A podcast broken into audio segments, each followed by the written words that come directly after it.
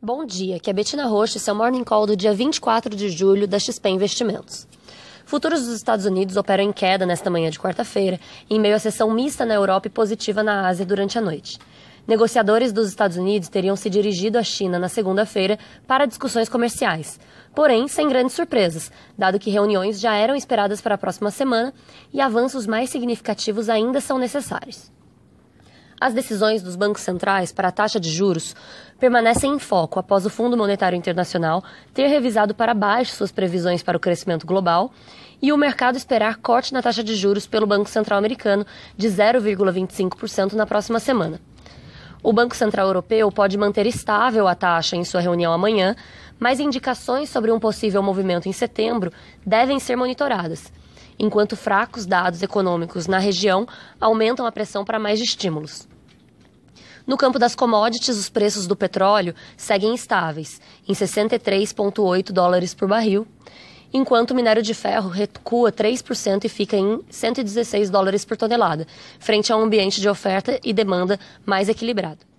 No Brasil, é esperado para hoje o anúncio da regra definitiva, definitiva sobre o saque do FGTS, com limite de 500 reais e montante total de 30 bilhões de reais neste ano. Mesmo depois do recuo do governo, a indústria da construção civil, que não ficou feliz com a diminuição nos recursos para o financiamento imobiliário, disse que vai questionar no Congresso para reduzir a liberação em 2019.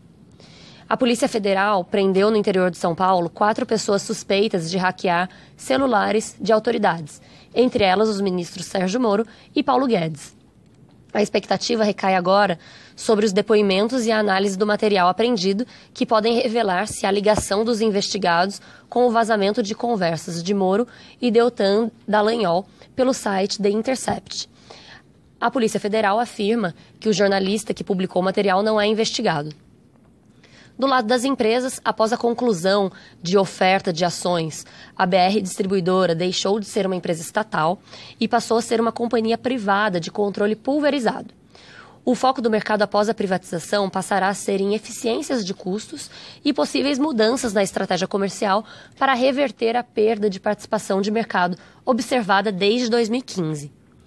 Por fim, a Cielo reportou ontem um segundo trimestre fraco, com queda de lucro líquido de 21% trimestre contra trimestre e 33% ano contra ano. Mais uma vez impactada pela competição no setor e maiores gastos com o pessoal.